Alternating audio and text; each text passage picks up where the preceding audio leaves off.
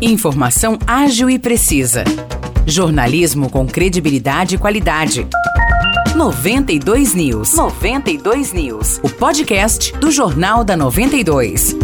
Olá pessoal, tá começando mais um episódio do podcast 92 News. Eu sou o Morris Projan e tô aqui novamente ao lado do Nicolas Santos. Fala Nicolas, tudo certo? Oi Morrice, oi pessoal que ouve a gente. Vamos aí para mais um episódio do 92 News. Primeiro falando de Aguaí, que lançou nesta semana o programa Adote uma Praça, que busca promover aí uma parceria entre a iniciativa privada e o poder público no cuidado de praças do município. É isso, Nicolas, e no programa a empresa interessada entra em contato com a prefeitura, assina a documentação documentação necessária e passa a ser responsável pelo cuidado e manutenção do local escolhido. Ao todo, há 10 locais que podem ser adotados. Para mais informações sobre esse programa, é só entrar em contato com a Secretaria Municipal de Planejamento, Serviços Urbanos e Meio Ambiente de Aguaí. O telefone é o 19 3653 7100. Vamos agora para Vargem Grande do Sul, onde a prefeitura alertou a população e comerciantes do município sobre um golpe envolvendo o Procon. Pessoas têm passado nos estabelecimentos comerciais dizendo que há um novo Código de Defesa do Consumidor. Esses golpistas afirmam que é obrigatório os comerciantes comprarem o material, dizendo que pode haver punição se a compra não for feita. O Procon de Vargem reforçou que essas pessoas são golpistas e que o Código do Consumidor é fornecido de forma gratuita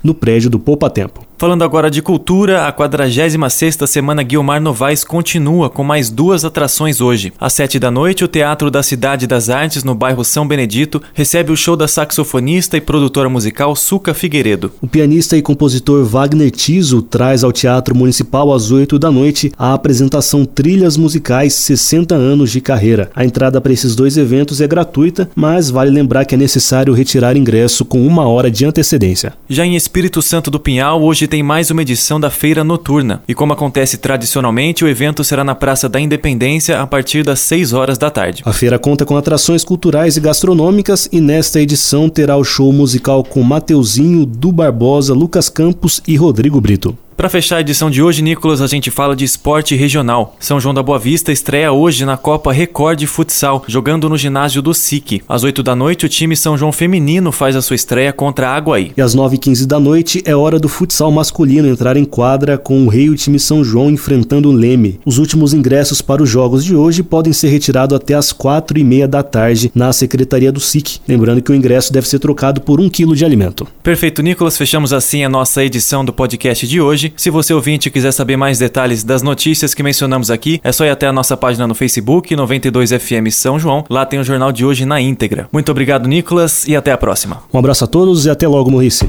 Para mais notícias de São João da Boa Vista e região, acesse 92fm São João.com.br ou siga 92fm São João nas redes sociais. 92